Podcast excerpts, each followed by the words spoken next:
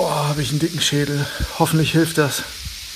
Hm, Jörn, zur Not hätte ich noch ein ganz feines Konterbier für dich. Aber mit Kontern hat Hertha das ja auch jetzt gerade nicht mehr. Ah, auch wieder richtig.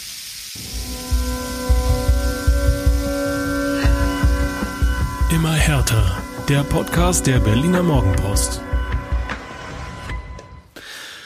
Na, das ist ja mal ein richtiger Montag, war? Das 1 zu 4 gegen Frankfurt vom Sonnabend ist noch immer nicht richtig verdaut und die nächste schwere Kost, die steht da schon vor der Naht. Am Dienstag schon spielen die Hertaner beim SC Freiburg. Das wird auch keine einfache Aufgabe, aber wir müssen erstmal die Bestandsaufnahme vom Wochenende nachholen. Das will ich tun, gemeinsam mit meinem Kollegen Michael Färber, den ich auf der anderen Seite des Bildschirms sehe. Hallo Michael. Jörn, grüß dich. Hallo ihr da draußen. Und ähm, ich sehe, dass du dich äh, ja doch schon einigermaßen wieder erholt hast. Okay, so ein Alka Selzer hilft noch mal ein Stückchen mehr, aber ich muss ganz ehrlich gestehen, das war schon boah, schwere Kost am Samstag. Ja, in der Tat ist man so ja gar nicht mehr gewohnt. Ne? Also in den vorangegangenen Spielen unter Bruno Labbadia, sprich seit dem Restart der Liga, hat uns Hertha ja eigentlich äh, Woche für Woche überrascht und zwar positiv. Und jetzt gab es nach der erwartbaren Niederlage gegen Dortmund ähm, eine richtige Abreibung gegen Eintracht Frankfurt im eigenen Stadion. 1 zu 4, inklusive Platzverweis. Ähm, das hat irgendwie äh, mal, mal einen richtigen Dämpfer gesetzt. Genau, das ist, ist das äh, richtige Wort eigentlich. Dämpfer äh, nach, nach einem ja, Höhenflug, den man in der Saison weder gewohnt war noch irgendwo erwarten konnte unter Labadia. Da tut so ein, so ein 1 zu 4 natürlich nochmal richtig weh. Ähm, man muss der Mannschaft zugutehalten, zu zehnt gegen eine Frankfurter Truppe ähm, ja, sich zu stemmen, die dann doch nochmal in der Endphase der Saison ein bisschen Lust auf Fußball hat, ist schon nicht so einfach. Aber ähm, sich dann in der zweiten Halbzeit so auseinandernehmen zu lassen, puh, ich glaube, das muss man erstmal wegstecken, als Mannschaft und als Fan sowieso. Ja.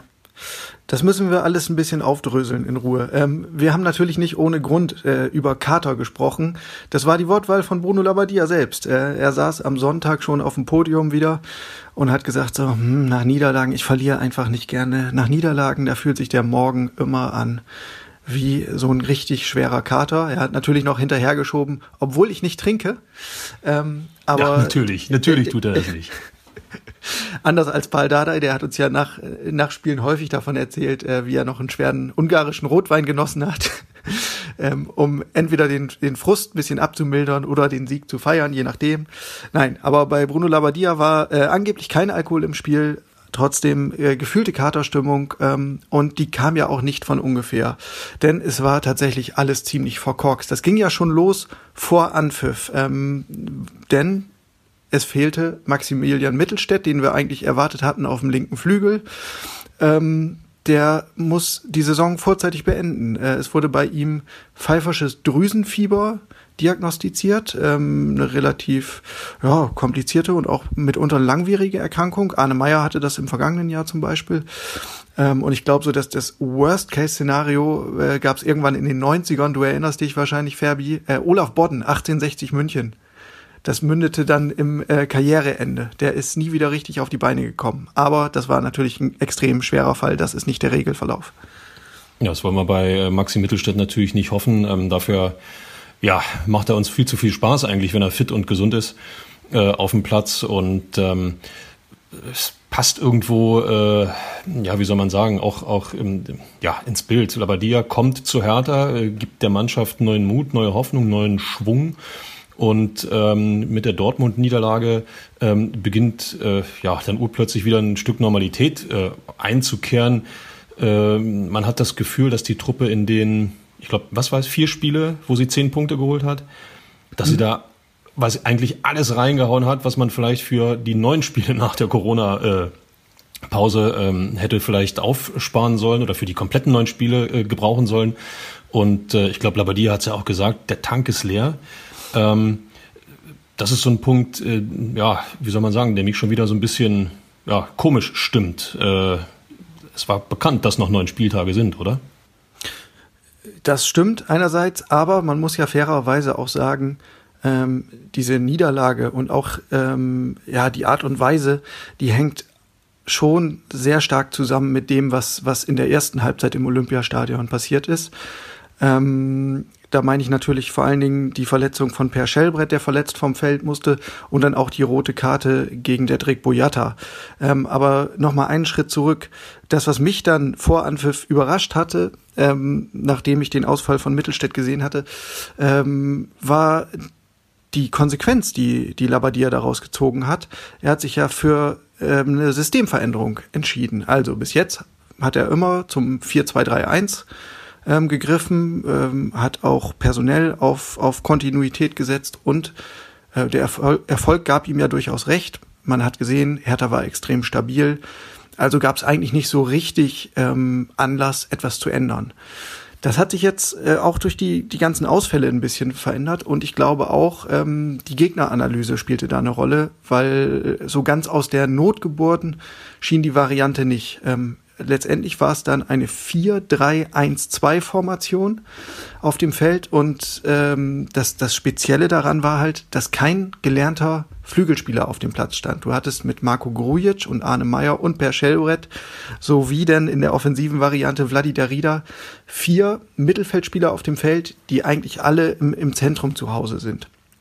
Und das ähm, hat Bruno Labbadia am Sonntag dann ein bisschen erklärt. Er wollte gern ein sta sehr starkes Zentrum haben ähm, und die Flügel sollten dann situativ beackert werden, vor allen Dingen von Marco Grujic und, und Arne Meyer. Aber das hat alles nicht so richtig hingehauen. Also man hat gemerkt, ähm, da, da fehlt irgendwie die Routine in dieser Konstellation. Ähm, da fehlten auch die vertrauten Abläufe. Also das, was uns in den, in den letzten Wochen so positiv begeistert hat, dass so Mechanismen gegriffen haben, dass vieles einfach ähm, ja, Hand und Fuß hatte, was da passierte auf, auf dem Platz. Davon war nicht mehr viel zu sehen gegen Frankfurt. Höre ich da ein bisschen äh, Kritik am Trainer, Jörn? Ähm, hat er sich ein bisschen vercoacht mit äh, der taktischen Änderung? Ich meine, Hertha ist äh, beileibe keine Mannschaft, die, die äh, mit, mit ähm, ihrem System zwingend äh, einem Gegner ihr Spiel aufdrücken kann. Ähm, das ist völlig klar. Das schafft, äh, wenn überhaupt, der FC Bayern, der sich eigentlich um den Gegner in der Bundesliga überhaupt nicht schert, sondern sagt, das ist unser System, so bespielen wir euch und so gewinnen wir. Dortmund schafft das vielleicht noch. Aber Hertha ist natürlich davon meilenweit entfernt. Ähm, umso mehr braucht es dann äh, logischerweise einen Trainer, der ja äh, seine Mannschaft und auch die taktische Formation ein bisschen auf den Gegner, ja, sagen wir mal, abstimmen kann. Die Frage muss natürlich kommen, nochmal, hat Labadia sich vercoacht? Hat er seiner Mannschaft etwas zugemutet, was sie vielleicht noch gar nicht kann? Ja, vielleicht. Aber äh, auf der anderen Seite, so würde er wahrscheinlich immer argumentieren, ist, äh, nun mal Fakt, dass Hertha bis zur Halbzeitpause noch mit 1 zu 0 geführt hat. Und ähm, Hertha hatte das Spiel jetzt bei weitem nicht im Griff in den ersten 45 Minuten. Aber immerhin hat man sich kein Gegentor gefangen. Ähm, und vorne hat äh, Chris Piontek halt einmal geknipst. In, insofern könnte man aus, aus Trainersicht natürlich sagen, hat doch alles wunderbar funktioniert. Aber mir persönlich hat gerade in der Defensive die Stabilität gefehlt ähm, die, die ich in den vergangenen Wochen gesehen habe, gerade auf der, auf der Frankfurter, auf der rechten Frankfurter Angriffsseite, ähm, also Herthas linker Abwehrbahn, da ist immer wieder ein Gegner durchgekommen. Äh, Chor war da sehr, sehr umtriebig und ähm, das, das wirkte einfach nicht so gefestigt wie zuletzt ist in irgendeiner Form auch nachvollziehbar und äh, ich sag mal vor allen Dingen dann in der zweiten Halbzeit, äh, wenn du bloß noch zu zehnt bist, ähm, dann braucht es vor allem einen absoluten Willen und äh, ja eigentlich einen Kampfgeist nochmal gegen eine Frankfurter Mannschaft, die wieder Spaß am Fußballspielen gefunden hat. Ähm, durch äh, ja die zweite Halbzeit im Pokal-Halbfinale bei den Bayern. Ähm, und da musst du dich musst du dich entgegenstemmen. Jörn, das hat mir ehrlich gesagt ein bisschen gefehlt. Äh, ist man sich da in Westland vielleicht schon wieder ein bisschen sich selbst zu sich selbst, nee, wie sagt man, sich selbst zu genügsam? Nee, das war komplett falsches Deutsch, aber ihr wisst, glaube ich, was ich meine. Ist man schon wieder zu genügsam? So. Ja, schwer zu sagen. Also ich war, ich war auf jeden Fall auch ein bisschen überrascht, ähm, wie wenig Widerstandskraft und Widerstandswillen da zu sehen war. Ähm, und ich, also auch wenn, wenn es wirklich eine, eine herbe Schwächung ist, ja, wenn mit Shellbrett und Boyata zwei Defensivarbeiter ähm, und auch ja, Anführer fehlen, ne? Die koordinieren ja einfach auch viel auf dem Platz. Aber das darf keine Entschuldigung dafür sein, äh, im Grunde das Zweikampfverhalten einzustellen. Also das war ja, das war ja teilweise echt ähm, erschütternd, wie die Frankfurter da durch den Strafraum spazieren konnten ähm, und, und gewirbelt haben, um irgendwie ein Traumtor nach dem nächsten quasi zu fabrizieren. Ähm, sah aus Frankfurter Sicht toll aus, aber zur Wahrheit gehört eben auch, äh, Hertha hat es da äh, dem, dem Gegner extrem leicht gemacht. Genau. Und ähm, genau so ist es, wenn man wenn man sich nicht wehrt, wenn man sich nicht wehrt und das ist eigentlich die Grundvoraussetzung eines eines jeden Fußballers. Der eine kann mit dem Ball ein bisschen besser umgehen, der andere, ja, sagen wir mal, hat seine Qualitäten eher im athletischen Bereich, aber man kann sich wehren auf dem Platz und äh, das muss ich erwarten können. Gerade zu zehnt muss man eben den halben Schritt, den einen Schritt äh, mehr gehen als der Gegner. Zack, fünf Euro ins Phrasenschwein. Aber äh, nützt ja nichts. Ohne Kampf, ohne Einsatz ist in einer solchen Konstellation nicht zu holen und das hat Hertha ähm, sehr zu spüren bekommen und damit ähm, ja kleine Hoffnungspflänzchen sozusagen einfach ja. vernichtet. Ja. Die Frage ist jetzt natürlich, äh, wie willst du diese Stabilität zurückholen? Und ähm, wenn du dann jetzt auf die Bank guckst, äh, dann, dann hast du aber wirklich auch äh, nochmal einen Grund mehr, um Kopfschmerzen zu bekommen. da brauchst du nicht nur so eine 1 zu 4 Niederlage, die dir einen Kater ähm, verursacht. Ähm, weil jetzt, jetzt greift's halt wirklich, ne, mit den Verletzungen. Also es waren schon vor den Ausfällen von Shellbrett und Boyata waren sechs Profis, die fehlten und jetzt sind's halt Nummer sieben und acht. Boyata ist wegen der roten Karte gesperrt, Shellbrett wird verletzt fehlen wegen Wadenproblemen. Ähm, so, und dann hast du keinen gelernten Sechser mehr im Sinne eines Abräumers. Also niemanden mehr, der dir, der dir da den Staubsauger gibt. Das wäre eigentlich Santi Askasiba, aber der hat einen Mittelfußbruch, steht nicht zur Verfügung. Und gegen Frankfurt hat äh, Labadia in der Not für Schellbrett den jungen Lazar Samacic gebracht, 18 Jahre alt. Der hatte bis dahin elf Minuten Bundesliga-Erfahrung und ähm, hat dann in Anführungszeichen die Höchststrafe kassiert, indem er wieder ausgewechselt wurde in der zweiten Hälfte, ähm, weil, weil er sicherlich ein, ein ganz begnadetes Talent ist und fußballerisch äh, fantastische Fähigkeiten mitbringt. Aber er ist kein Defensivmalocher und war in dieser Situation halt auch heillos überfordert, was man ihm nicht vorwerfen kann. Ähm, das hat der Trainer auch nicht getan, aber ähm, in dem Moment, als denn Boyata vom Feld musste, in der Nachspielzeit der ersten Hälfte, war eigentlich klar, okay, der Plan mit Samatic, der geht nicht mehr auf und das hat Labadia auch verraten im Nachhinein. Eigentlich hat er dann schon wirklich in der Pause direkt überlegt, äh, den Youngster wieder runterzunehmen und hat es dann nochmal mit ihm probiert, aber dann bald korrigiert. Also nicht nur vercoacht, sondern auch noch verwechselt. So, auch noch verwechselt. Erstmal ganz stringent, ganz stringent festhalten. Aber ähm, nochmal, alles, alles steht und fällt mit der mit dem Boyata-Platzverweis. Äh, ähm, wir haben ja, äh, glaube ich, in der vergangenen Woche äh, schon hier in eurem Lieblingspodcast ähm, dokumentiert, wie wichtig Boyata gerade äh, geworden ist als, als Abwehrchef, auch wenn er das nicht so gerne hört, aber er ist im Endeffekt derjenige, der in der Defensive, sagen wir mal, die Zügel in der Hand hat, die, die äh, den Abwehrverband zusammenhält, äh, mit äh, Torunarigan einen äh, jüngeren Spieler an seiner Seite hat, der, der auch auf ihn schaut, der äh, sich jede Menge abschaut von ihm. Und die beiden haben sehr gut funktioniert. So, und jetzt wird das auseinandergerissen. Ähm, dann hast du natürlich äh, im ersten Moment äh, Probleme, die Ordnung zu halten. Und das hat Frankfurt eben einfach eiskalt ähm, ausgenutzt. Und äh, ja, Boyata, ein Spiel ist er gesperrt immerhin nur ein Spiel, sodass er äh, in den letzten beiden Partien nochmal zur Verfügung steht. Aber er wird fehlen am nächsten Wochenende, ohne Zweifel. Ja. Nicht am nächsten Wochenende, morgen wird er schon wieder gespielt. Am Dienstagabend, genau. Ähm, und dann wird Niklas Stark wieder in die Bresche springen müssen, der gegen Frankfurt eingewechselt wurde. So, und das ist nun auch eine wirklich komplizierte Geschichte. Also, was der Junge für ein Potenzial hat, ist hinlänglich bekannt. Er hat es äh, inzwischen bis zum A-Nationalspieler gebracht, wenn auch unter sehr kuriosen Umständen. Aber auf der anderen Seite der Medaille hat er halt wochenlang nicht gespielt. Das letzte Pflichtspiel war, glaube ich, Anfang März. Dann war er in der Corona-Zeit zweimal in Quarantäne. Er war verletzt an den Adduktoren, konnte teilweise nicht mal ähm, trainieren und ihm fehlt natürlich jegliche Matchpraxis. Äh, und das hast du gegen Frankfurt natürlich auch in aller Deutlichkeit gesehen ähm, dass da die Spritzigkeit, die Agilität fehlt. Er ist überhaupt nicht in den Zweikampf gekommen, auch gerade vor dem äh, 1 zu 2 war es, glaube ich. Also das, das war eher besorgniserregend, was, was man da gesehen hat. Und es ist nur zu hoffen, dass er jetzt ähm, gegen Freiburg irgendwie in den Groove findet und ähm, ja, in, in dieses Match-Feeling kommt. Ähm, aber ja, ohne, ohne zu unken, ich möchte da leichte Zweifel anmelden, weil das braucht nun mal ähm, die, diese, diese Spielpraxis, um wirklich wieder Richtung 100 Prozent zu kommen. Das geht nicht von 0 auf 100.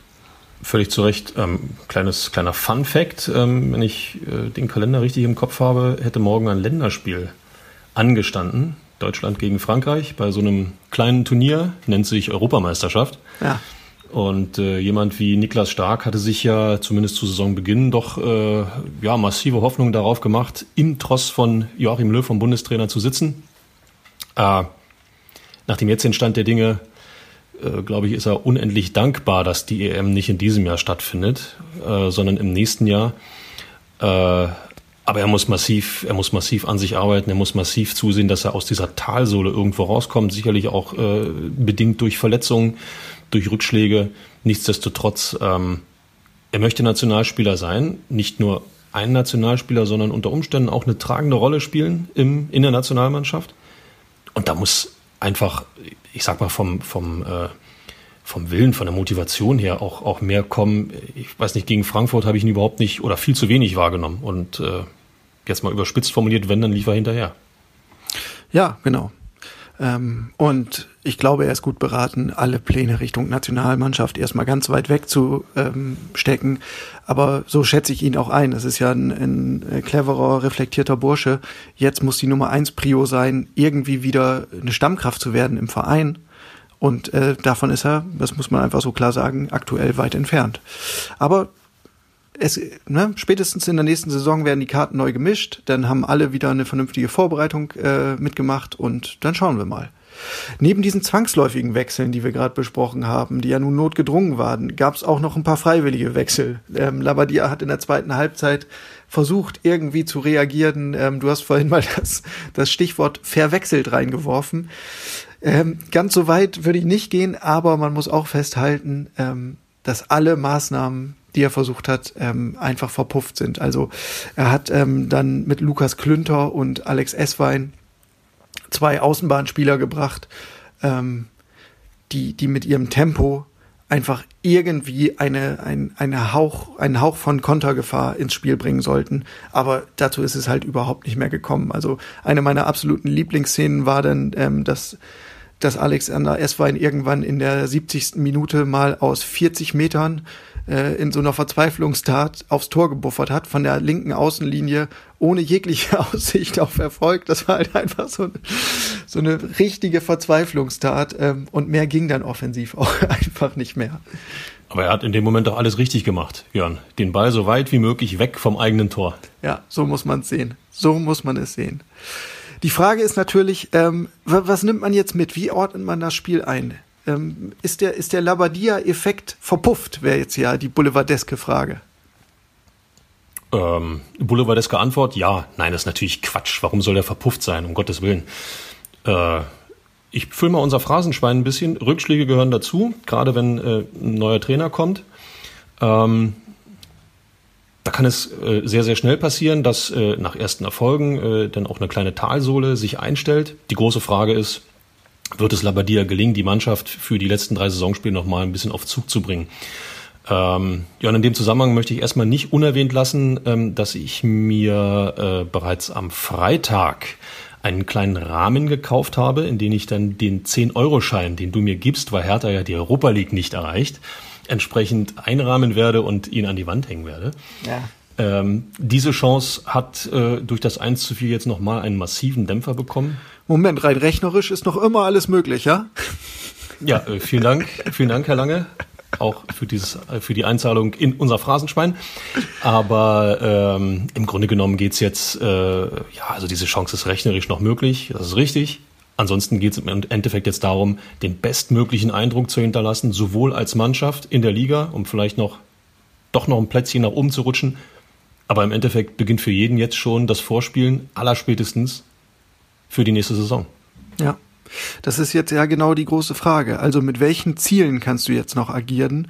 Ähm, was kann man sich auf die Fahne schreiben, um nicht einen völligen Spannungsabfall äh, zu erleben? Denn der Klassenerhalt ist sicher, also jetzt auch tatsächlich mathematisch.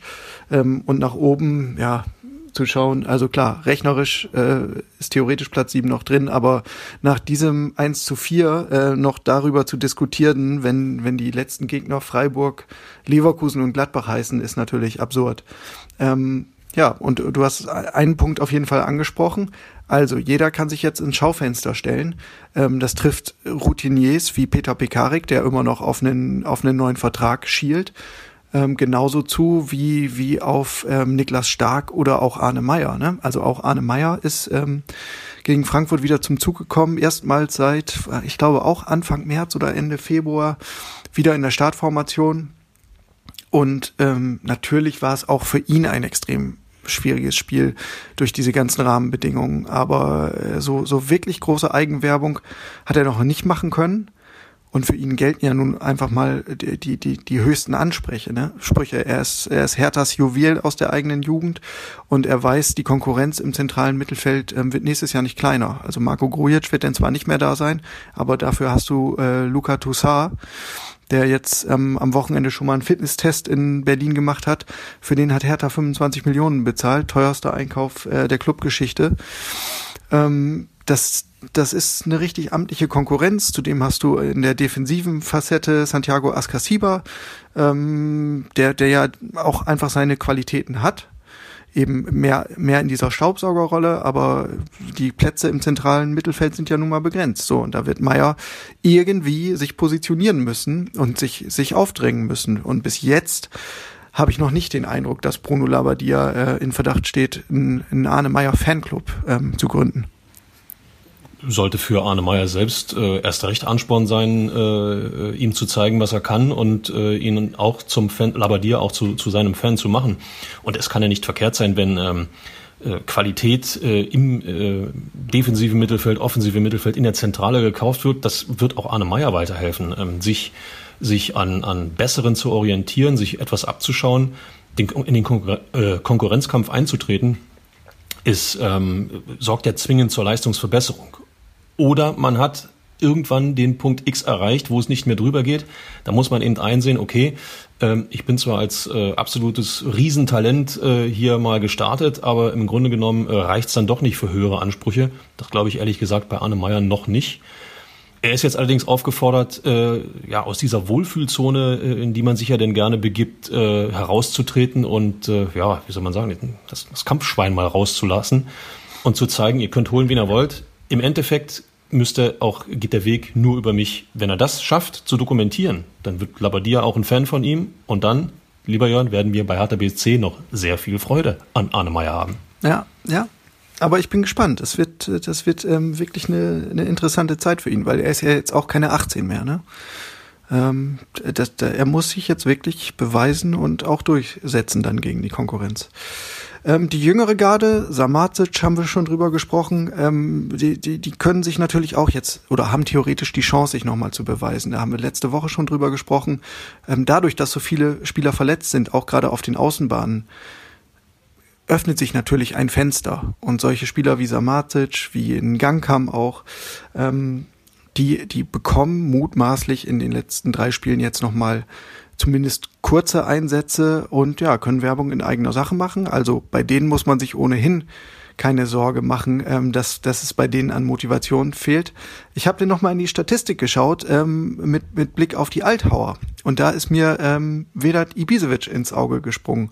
Was könnte den noch antreiben? Der wird Hertha mutmaßlich im Sommer verlassen. Ähm, und es fehlt ihm noch ein Tor dann ist er, hat er die meisten Bundesliga-Tore seiner Karriere für Hertha geschossen.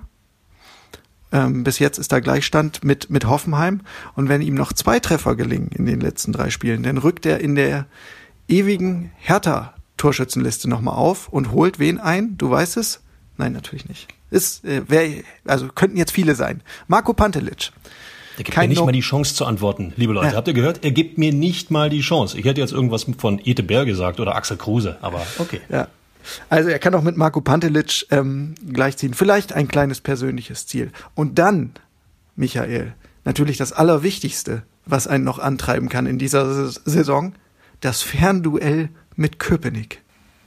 Du liebe Zeit. Ist das wirklich ein Thema bei euch? Naja, hast du mal auf die Tabelle geguckt?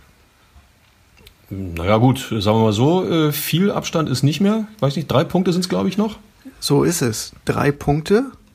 Ähm, und die Gegner, würde ich sagen, spielen jetzt eher Union in die Karten. Also bei Hertha haben wir schon drüber gesprochen. Freiburg will noch in die Europa League, ähm, wird nicht einfach zu schlagen. Leverkusen und Mönchengladbach kämpfen um den Champions League Platz. Also die werden jeweils hoch motiviert sein. Und Union. Ja, da muss ich natürlich, da muss ich, nee, nee, Jörn, da muss ich natürlich sofort, sofort entgegenfeuern. Ähm, das klingt zwar um einiges leichter, Paderborn, Hoffenheim und Düsseldorf, äh, die Gegner, die Union noch vor der Brust hat, aber Paderborn kämpft am Dienstagabend um seine allerletzte Chance, noch vielleicht den Relegationsplatz zu erreichen. Hoffenheim, pa pa Hoffenheim möchte in die kurz, Europa League und in Hoffenheim, ich zitiere Trainer aus Fischer, gewinnt man nicht so leicht. Und ich bitte dich, der Showdown am Ende gegen Düsseldorf, die vielleicht noch den Klassenerhalt schaffen können, ja, also kommen wir nicht mit leichtem Restprogramm. Paderborn hat gegen Werder Bremen fünf Gegentore kassiert, gegen die schlechteste Offensive der Liga. Was soll da noch kommen? In diesem Zusammenhang sollte, liebe Leute, erwähnt werden, dass äh, der Kollege Lange durchaus dem SV Werder ein wenig zugetan ist. Ja, das bleibt nicht aus, wenn man da in den Breitengraden geboren wird. Ne? Aber, also ich finde, das ist ja wohl einfach ähm, Motivation mehr als genug, weil ähm, so versöhnlich jetzt dieser ganze Saisonverlauf unter Labadia auch ist, wenn man am letzten Spieltag dann hinter Union steht in der Tabelle, Ach, das würde dem Ganzen dann aber wieder einen ganz schönen Fadenbeigeschmack geben. Na, es geht vor allen Dingen auch darum, ähm, sagen wir mal, sich mit einem Positiverlebnis aus der Saison zu verabschieden. Das ist ja das, was immer bleibt. Man kann 25, 26 Spieltage äh, eine absolute Bombensaison spielen. Dann hat man sieben Wochen, wo alles im Bach runtergeht und genau das bleibt dann auch hängen. Oh, was für eine Scheißsaison. Entschuldigt, was für eine Drecksaison. Ähm, äh, aus denen wird nie was und äh, irgendwie äh, Europapokalszenarien, das ist alles, sind alles nur Hirngespinste. Nein, es geht darum, sich so positiv wie möglich aus der, aus der Saison zu verabschieden, die ähm, ja eigentlich eine totale Trümmersaison für Hertha ist. Nochmal, Trainerwechsel, Tagebücher äh, etc., die veröffentlicht wurden. Ähm, wenn man es da schafft, mit drei Siegen aus der Saison rauszugehen und bisschen Druck aufbauen, auch noch entsprechende Leistungen dazu bringt, dann macht das auch ein wenig Hoffnung für die nächste Saison. Wobei nicht vergessen werden sollte, ich glaube, dass in der nächsten Saison die Mannschaft sowieso ihr Gesicht ja deutlich verändern wird, könnte ich mir vorstellen. Ja, danach sieht's aus. Aber ein, eine Anmerkung muss ich dazu noch äh, loswerden. Also Saisonabschlüsse, das ist nun wirklich die absolute äh, Königsdisziplin für Hertha BSC. Da sind sie seit Jahren top. Ich weiß nicht, 0 zu 5, 1 zu 6 im eigenen Stadion gegen Leipzig, gegen Leverkusen. Also das ist, äh, das kannst du eigentlich schon eintakten. Das ist der letzte, der 34. Spieltag, der, der, der geht immer äh, über die Spree. Aber du, du hast das Thema eingeläutet. Ähm, Veränderungen im Sommer da wurde jetzt gerade am heutigen Montag ähm, nochmal äh, via Springerpresse ähm, angekündigt, dass von diesen 150 Millionen, die Lars Windhorst ähm, angekündigt hat, nochmal erneut zu investieren, 50 Millionen schon relativ schnell griffbereit sein sollen. Ähm, die, die verbleibenden 100 Millionen sollen dann erst im Herbst ähm, Richtung Westend fließen. Aber mit 50 Millionen soll der Handlungsspielraum jetzt ähm, in der, im kommenden Transferfenster für Michael Preetz nochmal ein bisschen erweitert werden. So, und äh, ja, wir haben, wir haben quasi die Position ähm, in den vergangenen Wochen immer schon mal angesprochen. Also es geht natürlich ähm, um die Nummer eins, um einen Nachfolger für Rüne Jahrstein. Auf der Rechtsverteidigerposition wird jemand gesucht. Da ähm, scheinen sich die Zeichen zu verdichten, dass man tatsächlich die, die Bemühungen intensiviert. Die Niederländer Seefoik oder Siefuk, ich bin mir da nicht ganz sicher, äh, auf jeden Fall vom FC Groningen zu verpflichten. Ähm, ja, und offensiv auf den Flügeln wird sich auch noch was tun müssen. Ähm, das ist Stand jetzt einfach noch zu dünne, wenn nicht rein qualitativ, dann doch quantitativ. Ähm, da wird Hertha schon sein Gesicht verändern und mutmaßlich mehr als viele Konkurrenten in der Liga. Ähm, ich weiß nicht, ob du das Interview gelesen hast bei den Kollegen von Spiegel Online. Max Ebel Eber, der Manager von Borussia Mönchengladbach, hat sich ähm, da geäußert in einem interessanten Gespräch. Ähm, der ist ja jetzt auch schon lange im Business, ich glaube über zehn Jahre in Amt und Würden. Und er hat so ähm, in, in, mit Blick auf, auf die finanziellen Gegebenheiten in der Liga gesagt, na ja, Hertha BSC mit Lars Windhorst, da hat man jetzt plötzlich einen neuen Konkurrenten. Die haben einfach das, was wir uns in den letzten zehn Jahren erarbeitet haben, innerhalb eines Sommers aufgeholt. Kann man das, kann man das so sehen oder äh, spricht da auch ein bisschen Neid? Mm, ja, warum nicht? Neid äh, wird ohne Zweifel ein bisschen äh, dabei sein. Ich halte jedoch Max Eber für ähm, ja, einen durchaus gestandenen und auch einen, einen relativ geerdeten ähm, Bundesliga-Manager, äh, der ja in Gladbach äh, seit vielen Jahren gute Arbeit leistet und ähm, äh, die, die, sagen wir mal, die Situation auch immer relativ gut ähm, reflektiert. Ich glaube, mit der Erfahrung, die er sich äh, in der Zeit äh, auf dem Funktionärsposten angeeignet hat, wenn er denn tatsächlich diese Aussage tätigt, dass Hertha innerhalb von zehn Jahren das aufholt, was andere Vereine, im speziellen Borussia Mönchengladbach, sich in zehn Jahren erarbeitet haben. Ich glaube, dass da schon etwas Wahres dran ist. Und äh, Jörn, sind wir mal ehrlich, äh, die, die Summe, die äh, jetzt in den vergangenen zwölf Monaten ähm, in die Kasse von Hertha BSC geflossen ist, das ist auch kein Pappenstiel.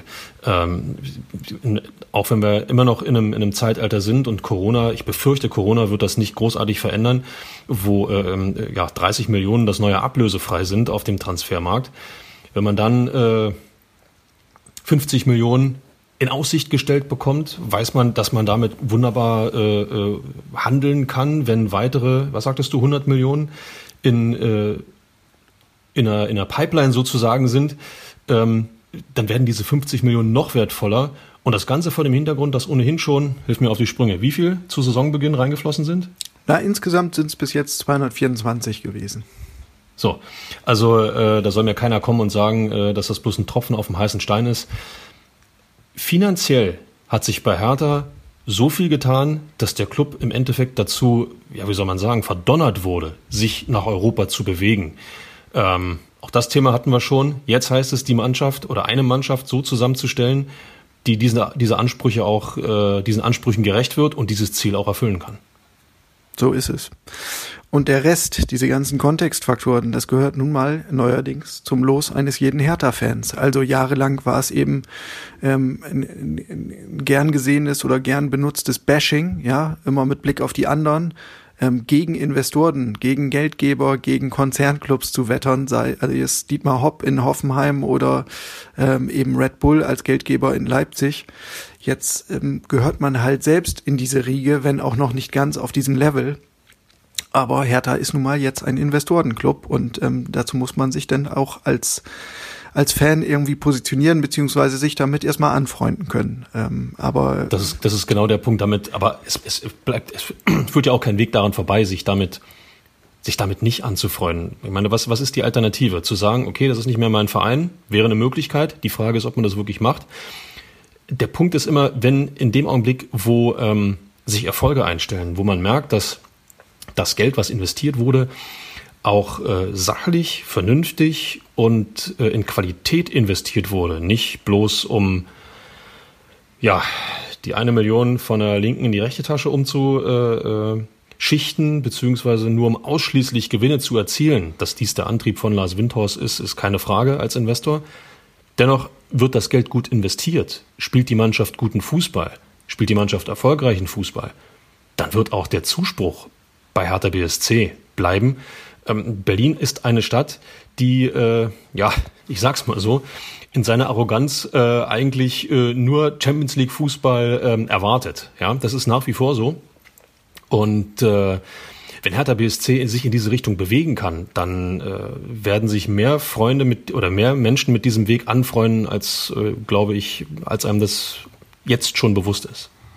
Ja so wie es bis jetzt gelaufen ist, ähm, macht es auf jeden Fall Mut. Also es ist ja ähm, längst nicht auf dem Status wie bei unseren Freunden aus Hamburg, äh, wo, wo Investor Klaus-Michael Kühne gesagt hat, so, ich hätte jetzt gern Spieler X und dann wurde der auch geholt. Ob der jetzt zur Mannschaft passt, äh, völlig egal. Also das scheint alles ähm, mit viel mehr Augenmaß zu passieren in, in Berlin und das macht Mut. Und ein anderer Faktor wird sicherlich in Zukunft sein, dass ähm, womöglich noch weitere Investoren in der Bundesliga einsteigen. Ähm, das hängt dann auch womöglich damit zusammen, dass das ähm, auf europäischer Ebene endlich mal ähm, rechtliche Klarheit geschaffen wird ähm, bezüglich dieser 50 plus 1 Regelung, von der ja durchaus umstritten ist, dass sie überhaupt rechtens ist, so wie sie derzeit gilt. Aber damit kommen wir in sehr grundsätzliche Gefilde und so weit wollen wir heute gar nicht abschweifen. Dazu können wir vielleicht noch mal eine Sonderfolge irgendwann aufnehmen. Ähm, ich würde sagen, wir belassen es für heute dabei. 35 Minuten haben wir immerhin voll. Ähm, eine kleine, kleine Blitzfolge ähm, zwischen den Spieltagen. Ich sage dir, Michael, vielen Dank für deine Meinung und deinen Diskussionsbeitrag. Euch da draußen vielen Dank fürs Zuhören. Äh, ich wünsche euch eine erquickende Woche mit tollen Fußballspielen. Dienstagabend heißt der Gegner Freiburg, am Samstag heißt er Leverkusen. Und wir melden uns dann wieder am nächsten Montag, am 22. Juni, mit der nächsten Folge des Immer härter Podcasts. Damit sage ich Tschüss, macht's gut und gebe ab an die Nachspielzeit mit Michael Färber. Ciao. Die Nachspielzeit beträgt eine Minute. Okay, auf ein Konterbier wollte sich der Kollege Lange also nicht einlassen. Dabei ist doch gerade jetzt, wo sich der Sommer so richtig breit macht, ein kühler Gerstensaft genau das Richtige. Hm, ich weiß nicht, wie es euch geht, aber ich habe das Gefühl, als ob die eine oder andere Biersorte extra für diesen Saisonausklang in der Fußball-Bundesliga gebraut wurde. Das fängt schon im Norden an. Gleich mit dem ersten Schluck eines Becksbiers stellt man fest, dass der Saisonverlauf für Werder Bremen einen doch recht herben Charme hat. Und wenn es blöd läuft, wird's am Ende noch richtig bitter. Beim Blick in den Westen kommt mir sofort die Glaubensfrage in den Sinn. Kölsch oder doch Düsseldorfer Alt? Also für meinen Geschmack ist das eine Gebräu zu dünn. Und das andere auch. Passt ja auch irgendwie zum Abschneiden des FC und der Fortuna. Nichts falsch machen kann man, wenn man auf Berlin schaut. Ob Schultheiß oder Berliner Pilsener, ist im Grunde genommen egal. Es kommt eh beides aus derselben Brauerei. Naja, ich habe gehört, dass der eine oder andere sich demnächst ein kühles Meisterweizen gönnen wird. Ah, so ein frisches Weißbier nach bayerischer Brauart? Das hat schon was Erfrischendes. Kleiner Tipp von mir. Bier ist bitte immer bewusst und in Maßen zu genießen. Sonst kommt so ein Kater schneller, als einem lieb ist.